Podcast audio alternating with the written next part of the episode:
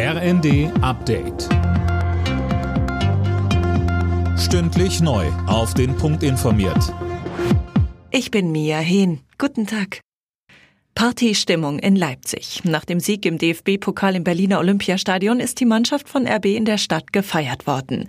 Nach einer langen Partynacht hat sich das Team zunächst ins Goldene Buch der Stadt eingetragen. Anschließend feierten tausende Menschen auf dem Marktplatz den ersten großen Titel der Vereinsgeschichte. Danach ging es in einem offenen Truck durch die Stadt und zur Festwiese vor der Red Bull Arena. RB hatte sich im Finale im Elfmeterschießen mit 4 zu 2 gegen den SC Freiburg durchgesetzt. Die russische Armee weitet die Angriffe in der Donbass-Region offenbar aus. Der ukrainische Präsident Zelensky nannte die Lage dort in seiner Videobotschaft in der Nacht extrem schwierig. Mehr von Imme Kasten. Mehrere Städte sind unter Beschuss, sagte Zelensky. Einige der Vorstöße seien abgewehrt worden, dennoch habe es mindestens sieben Tote gegeben.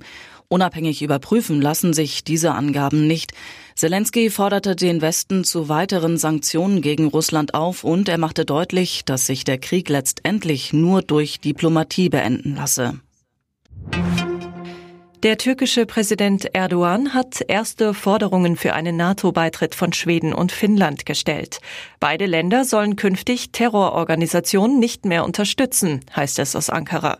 Außerdem forderte Erdogan, ein Waffenembargo gegen sein Land aufzuheben. Bundesinnenministerin Faeser hat sich dafür ausgesprochen, dass Ermittlungsbehörden stärker gegen häusliche Gewalt vorgehen. Täter müssten direkt nach dem ersten gewaltsamen Übergriff aus der gemeinsamen Wohnung verwiesen werden, so Faeser in der Bild am Sonntag. Alle Nachrichten auf rnd.de